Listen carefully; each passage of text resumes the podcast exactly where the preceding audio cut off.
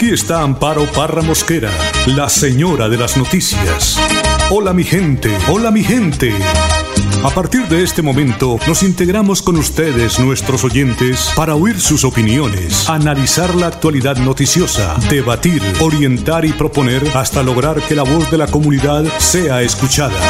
Hola mi gente, hola mi gente. 10 años en Melodía, la radio al servicio de la gente. Todo aquel que piense que la vida es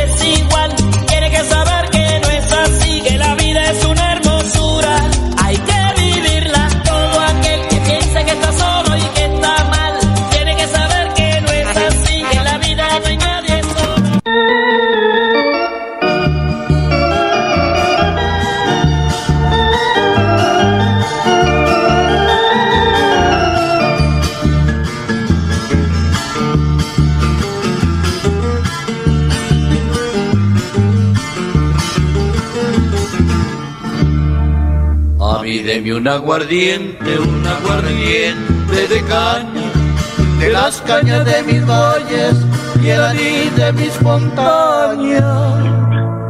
No me de trago extranjero, que es caro y no sabía bueno, y porque yo quiero siempre lo de mi tierra primero. de la mañana, dos minutos, son las ocho de la mañana, dos minutos. Hola, mi gente, muy, pero muy buenos días.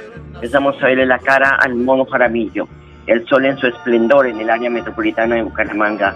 Les saludo hoy viernes 25 de septiembre. Hoy, oyendo esta música, Arnulfo, y con tanta noticia tan mala que entregamos todos los días a los medios de comunicación, le, se aferra uno más a nuestra música colombiana a los tiempos de otrora. Eh, pues sí, había, hay problemas. la- el país ha tenido violencia toda la vida, pero es que ahora ya esa violencia se trasladó a las ciudades, a los municipios, se vino del monte a pues operar aquí. Y da mucha tristeza ver lo que está pasando, ver ese enfrentamiento entre mandatarios, ver que los gobernantes llegan a sus trabajos, a sus cargos y empiezan a hacer, perdónenme la expresión, maricadas, que después les cuesta el puesto, sanciones por parte de la Procuraduría, de la Fiscalía, llegan con un afán de desbordado, ahora que están todos los ojos encima de ellos, porque antes hacían ochas y panochas, pero no había eh, las redes sociales, no existía eso, ¿sí? No existía eh, la Procuraduría, eh, Fiscalía, pues todo pasaba de agache. Pero hoy que se tienen todos los entes de control, que se tiene eh, la, mirada de cada uno de los ciudadanos, tienen que tener mucho cuidado con lo que hacen, con lo que dicen, salen a decir cosas que después tienen que quedar con el rabo entre las piernas, porque salen las verdades a flote. Son las 8 de la mañana, 4 minutos. Hoy es el Día Internacional de la Ataxia. La ataxia es un trastorno que se caracteriza por una disminución en la capacidad de las personas en coordinar los movimientos. Se manifiesta mediante un temblor en diversos lugares del cuerpo mientras se realizan movimientos voluntarios. Esto hace que pues, el afectado tenga problemas en mantener el equilibrio. Durante el 2001, pacientes, familiares y asociaciones de todo el mundo establecieron el 25 de septiembre como el Día Internacional de la Ataxia, con el objetivo de informar y concientizar a la población sobre esta enfermedad, además de conseguir fondos para ayudar y dar una mejor vida a las personas que la padecen. La enfermedad está presente en distintos países y los pacientes esperan encontrar ayuda y apoyo. Eso, pues es por ello que diversos organismos a nivel internacional dedican esfuerzos a crear conciencia durante este día. Son las 8 de la mañana, 5 minutos, don Arnulfo Otero, como siempre, en la edición y musicalización de este su programa Hola mi gente. El Padre Sarzano hoy nos enseña cómo era Jesús todos los días. Mateo 9 del 9 al 13. Dios te elige como eres. Y en primer lugar es vio. Dios sale a buscarte y necesita de vos. Él te eligió porque te ama. Y porque te ama te elige. Sabiendo tus debilidades y también sabiendo tus errores. Sabiendo incluso que sos frágil. es que esta misión que tenés en esta vida es mucho más fuerte y grande de lo que vos podés, siempre, pero es confiar en la gracia de Él. Sí, te lo digo a vos que sos mamá, que sos papá, a vos amigo, a vos amiga, o a vos, que incluso hoy no sabes para dónde disparar tu vida, porque te eligió libremente y también te da la libertad. Te da la libertad para que lo sigas. Vos sos el que decidís en tu vida, incluso ante Dios. Qué fuerza, qué fuerza y qué fuerte este, es esto. Saber que Dios te dio la libertad. Y hoy Jesús te ve, te ve cómo la luchás, cómo la venís caminando la vida con esto de la situación del coronavirus y todo lo demás. Hoy Jesús ve también en vos cómo la venís luchando para hacer bien las cosas. Jesús te ve, también te anima. Por otro lado está esto de pecador arrepentido y recordar que Dios te eligió como sos y te invita a un cambio. No tengas miedo de cambiar y de buscar algo nuevo y distinto a tu vida. Vos tenés mucho por dar y entregar, pero también mucho por cambiar. Hay que ser honestos. No te desanimes que tenés grandes cosas por dar, pero también reconocete como un pecador perdonado y cosas que tenés que cambiar. No te vengas a agrandar y creerte que las sabes a todas y que te las tenés bien a todas. No. Por eso está la misericordia. Y Jesús te invita también a perdonar y a buscar reconstruir tu vida y la de los que te rodean sin rencores. Dios sorprende y puede sacar de todos nosotros algo hermoso y bello. Déjate moldear por Dios. No tengas miedo de buscarlo. Que Dios te bendiga y te acompañe en el nombre del Padre, del Hijo y del Espíritu Santo y mucha fuerza que con Jesús hasta el cielo no paramos. Gracias, Padre, muy amable. Ocho de la mañana, siete minutos. Les contamos que se siguen presentando casos de COVID-19 en el país. Otras 6.555 personas resultaron contagiadas. Así lo informó el Ministerio de Salud en su más reciente informe. En el mismo también señala que se reportaron 178 fallecimientos.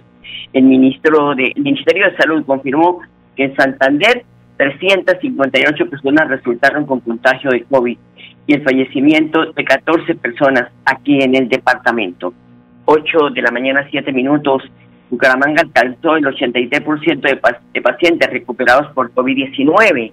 Nelson Ballesteros, secretario de Salud de Bucaramanga, confirmó que a corte del 22 de septiembre, 10.372 bumangueses lograron derrotar el virus. Vamos muy bien, estamos teniendo un número cada día más de recuperados. Eh, realmente eh, estamos ahorita casi en el 83% de los total de enfermos que hemos tenido, ya el 83 se han recuperado y, están pues eh, digamos que sanos desde el punto de vista de que ya no tienen COVID. Lo que sucede es que en el mes de agosto tuvimos una positividad muy alta. ¿Qué quiere decir eso de positividad muy alta? En promedio en el mes de agosto hicimos 440 pruebas diarias y de esas 440 pruebas diarias teníamos el 43% de positivos. O sea que en promedio diariamente pudimos estar teniendo 200 pacientes positivos diarios. Hoy en día estamos haciendo más pruebas, ¿sí? estamos haciendo muchas más pruebas, estamos haciendo un promedio de 660 pruebas diarias, pero la positividad está menor. Tenemos una positividad que está oscilando entre el 30 y el 32%. ¿ve? Entonces, obviamente, eh, eso hace que día a día tengamos menos positivos que hacemos muchas más pruebas porque estamos haciendo una búsqueda más activa en toda la comunidad. Esto pues gracias a varias estrategias, que es las EPS que siguen haciendo todo su proceso, el PRAS, que estamos yendo a la comunidad, pero adicionalmente también por el programa de vigilancia epidemiológica del ISAU, que tenemos contratado con el ISAU, estamos haciendo también búsqueda institucional. Entonces eso nos ha permitido pues subir el promedio diario de pruebas que hacemos. Eh, la ocupación hospitalaria, hemos seguido manteniendo ocupaciones que están oscilando entre el 70-75% de ocupación y obviamente disponibilidades entre el 25 y el 30%. Pero lo que hemos visto es que cuando hay esas variaciones de ocupación no está dado porque estén ingresando más pacientes de COVID sino porque son pacientes que de otras patologías diferentes a COVID. Los pacientes por COVID se han estado estables y con tendencia a la disminución. Bueno, muy buena noticia. Son las 8 de la mañana, 10 minutos. La transformación digital debería ser uno de los ejes para la recuperación y reactivación de la economía de la región, o por lo menos así lo planteó la Comisión Económica para América Latina y el Caribe, CEPAL, en la publicación de perspectivas económicas. De acuerdo con Alicia Bárcena, secretaria general de la CEPAL, la digitación podría ser una herramienta poderosa para superar los desafíos estructurales de la región, solo si se considera como una vía integral para impulsar un cambio estructural progresivo a través de políticas de generación de nuevos sectores, empleos de calidad, desarrollo de capacidad e innovación. Y es que entre los hallazgos que arrojó el estudio, se encontró que la región aún está rezagada en términos de conectividad. Por ejemplo, un ejemplo para de ellos es que para el 2018 el 68% de la población visualizaba Internet con, con regularidad, lo cual mostraba un avance del logro excelente a lo que se está viendo, pues, se veía en el 2010, un avance pues impresionante.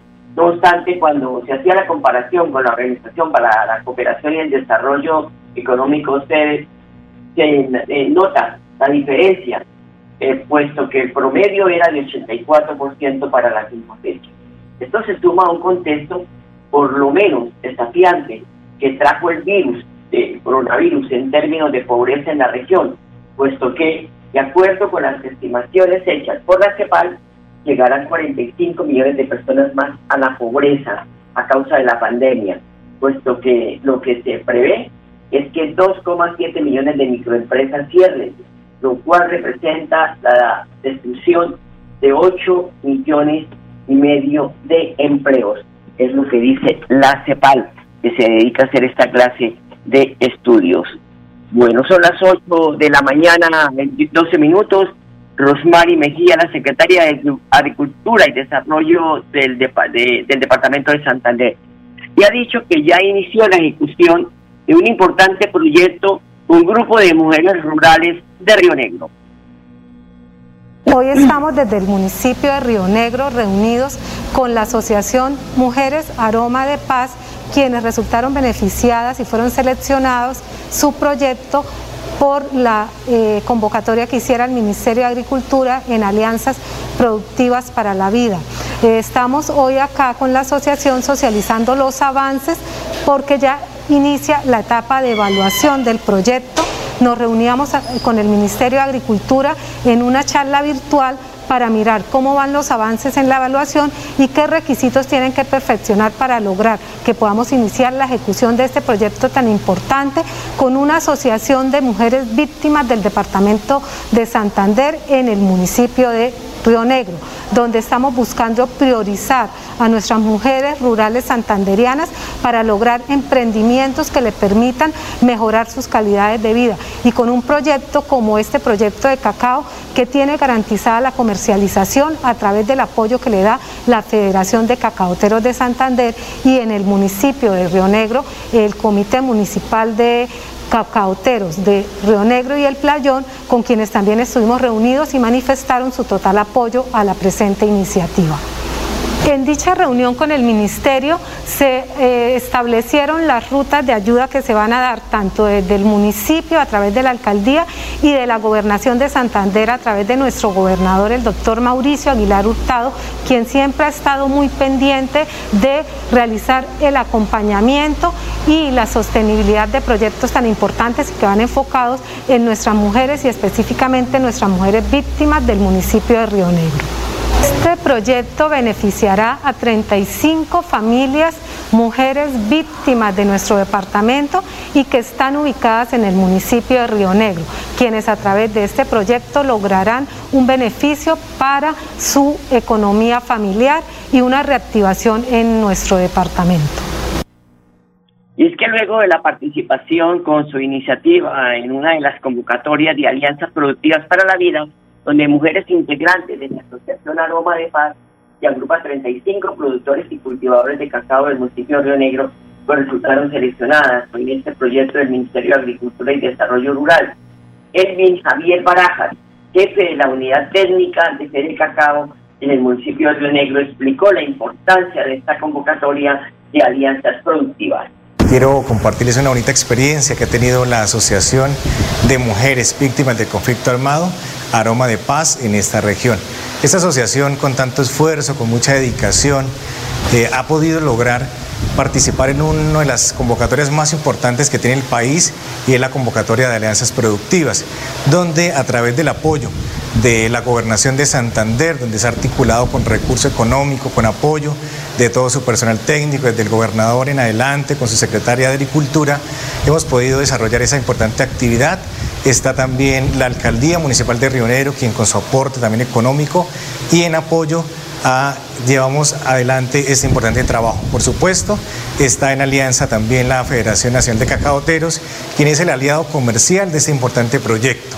La Asociación de Mujeres va a tener una oportunidad muy interesante de darse a conocer a nivel nacional y a nivel mundial, porque además del apoyo que tiene esta alianza para el tema productivo, también va a poder hacerlas visibles, llevar a cabo ese proyecto que ellos tienen de transformación de sus productos, del desarrollo de un producto limpio para llegar al mercado. Entonces, de esta manera, estas familias de, mujeres, cabezas de hogar y víctimas del conflicto van a tener una oportunidad de desarrollo gracias a la gobernación y a todos los aliados que estamos en este importante proyecto. ¿Pero qué significa para este grupo de mujeres de Río Negro este proyecto? Pues responde Luz Mari López, integrante de la Asociación Aroma de Paz.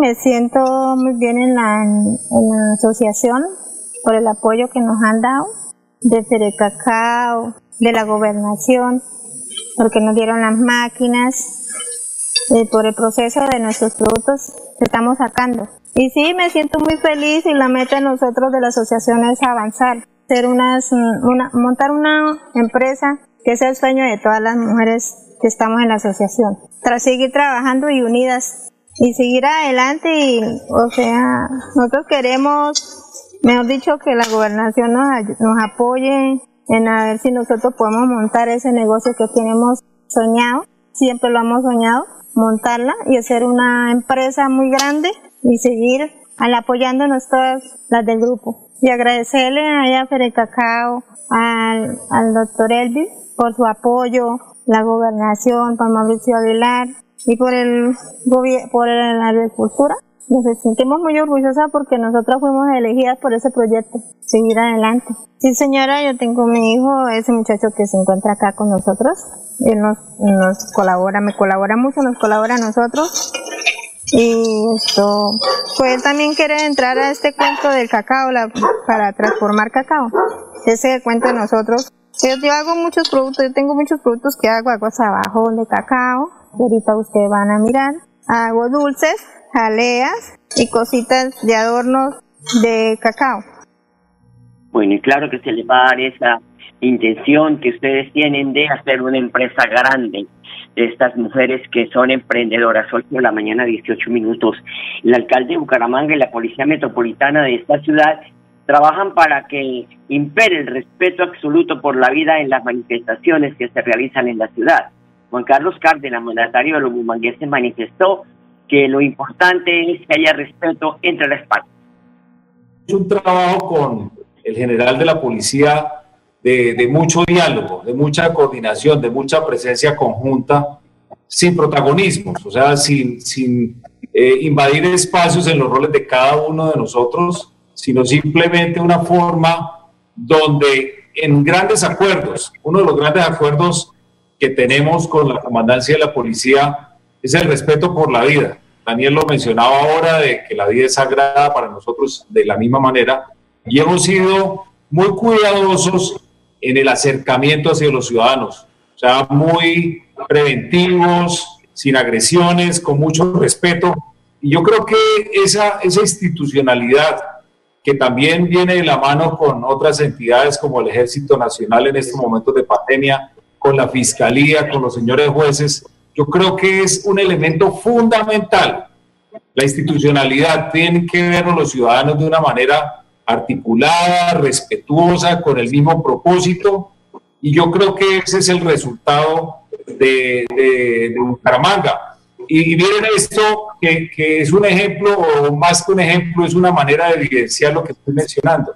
El día jueves 10 de septiembre, cuando había una situación crítica en el país, salimos los ciudadanos, los empresarios, los jóvenes que participan de las barras deportivas de la ciudad, con los concejales y protegimos los CAIs. Hicimos una velatón donde protestamos de manera cívica, ciudadana, el fallecimiento de Javier, pero igual también le dijimos a los policías, aquí estamos. Yo creo que esa manera simbólica probablemente desde algún punto de vista genera un impacto donde yo creo que desde ese punto de vista la ciudadanía empieza a entender que esa institucionalidad es lo fundamental. Y yo creo que ahí se desprende ya obviamente otras, otras cosas como la política integral de convivencia y seguridad ciudadana. Pero yo creo que es por ahí. Ese sería tal vez como mi aporte en este espacio de, este foro, Edulfo. Claro, lo importante es el respeto a las autoridades y que también haya esa reciprocidad por parte de las autoridades hacia la ciudadanía. Por su parte, el comandante de la Policía Metropolitana de Bucaramanga, el general Luis Ernesto García, explicó que seguirán trabajando de manera articulada con todas las entidades para salvaguardar el cuidado también de niños, niñas y adolescentes. A partir de una reunión interinstitucional entre el área metropolitana, la Alcaldía de Bucaramanga y la Policía Nacional, se decidió básicamente tres aspectos fundamentales. El primero, una mejor planeación operativa, lo que quiere decir es que se traduce en mayores controles, no tanto fijos, sino itinerarios, entre la seccional de tránsito y transporte y la dirección de tránsito de Bucaramanga especialmente. Se va a hacer un trabajo mancomunado con Fiscalía para atacar todas las estructuras criminales que están asociadas al mototaxismo y finalmente va a haber una medición diaria a efectos de controlar realmente los resultados y comunicar mejor a los diferentes líderes del transporte público los resultados operativos que vamos a hacer en materia de tránsito y transporte. Son las 8 de la mañana, 22 minutos. Les contamos que habrá rotación de pico y placa a partir del próximo jueves. La administración local afirmó que esta programación de dígitos tendrá vigencia hasta finales del mes de diciembre del próximo año. Los días, eh, perdón, hasta el, el, el mes de diciembre de este año. Los días lunes, la restricción será para los vehículos con placas terminadas en 3 y 4, los martes 5 y 6, miércoles 7 y 8, jueves 9 y 0, viernes 1 y 2. La medida funcionará en horario habitual, es decir, de 6 de la mañana a 8 de la noche durante los días hábiles. Para los sábados, el pico y placa se aplicará así, sábado 3 de octubre, dígitos 5 y 6, sábado 10, 7 y 8, sábado 17, 9 y 0, sábado 24, 1 y 2, sábado 31, 3 y 4 y de manera sucesiva para los sábados de noviembre y diciembre. Son las 8 de la mañana, 23 minutos. Cerca de 18 mil estudiantes de colegios oficiales de Bucaramanga van a recibir la tecnología, las tarjetas SINCAD, en el mes de octubre para que finalicen el calendario escolar en casa. La información la confirma Ana Leonor Rueda, secretaria de Educación del municipio de Bucaramanga. Efectivamente, para poder mejorar toda esta estrategia de educación en casa y después con el tema de la alternancia es necesaria la conectividad de nuestros estudiantes. Así que estamos trabajando un proyecto con recursos de conectividad que nos entregó el Ministerio de Educación Nacional para poder brindar tarjetas sin CAR a los estudiantes que así lo requieren eh, y estimamos poder llegar a cerca de 18 mil estudiantes que son los que sabemos por la información que nos han brindado los rectores digamos, tienen esta necesidad latente en este momento. No, solicitamos a todas las instituciones educativas que nos refirieran sus necesidades, inicialmente entre estudiantes de sexto a once grado y posteriormente de grado quinto hacia eh, grado primero y transición. Entonces tenemos ya la evidencia que son cerca de 18 mil estudiantes los que requieren este apoyo, porque pues también hay que informar que instituciones educativas a través de los fondos de servicios educativos les han dado y les han brindado esa, esa conectividad. Así que hemos hecho un trabajo conjunto con los colegios a través de los fondos de servicios educativos y la Secretaría de Educación y la oficina de las TIC. Estamos en todo el proceso pues, técnico de revisión justamente para que puedan tener, eh, digamos, acceso, eh, serán planes eh, de datos controlados para que sean, digamos, dirigidos a las páginas educativas que tienen eh, diferentes entidades, el Ministerio de Educación Nacional, eh, el mismo programa de Colombia Aprende. definitivamente es una SINCAR que tendrá ese trabajo, digamos, esa tarea exclusiva de llegar a las páginas con contenidos pedagógicos digitales. Bueno, y además hay que aprovechar padres de familia también, porque el Ministerio de las TIC está ofreciendo 33 cursos gratuitos y virtuales. Esto lo pueden ustedes hacer a través del Ministerio de las TIC para que puedan de esta manera capacitarse. Pueden entrar a la página web www.ciudadanía.digital.gov.com, seleccionar el curso que ustedes que crean conveniente, además de poderse inscribir y hacer estos cursos virtuales totalmente gratis. Eso, mejor dicho, es muy, muy oportuno, especialmente a los padres, padres de familia que tienen ahora los niños en casa y podemos aprender mucha tecnología a través de estos cursos gratuitos que dicta el Ministerio de las TIC. A ustedes, amados oyentes, gracias por su sintonía. Les deseo un feliz fin de semana y hasta el lunes. Hola mi gente, hola mi gente, hola mi gente. Hola mi De lunes a viernes a las 8 de la mañana. Hola mi gente, un compromiso diario con la comunidad, un micrófono abierto para el pueblo. Conduce Amparo Parra Mosquera, la señora de las noticias.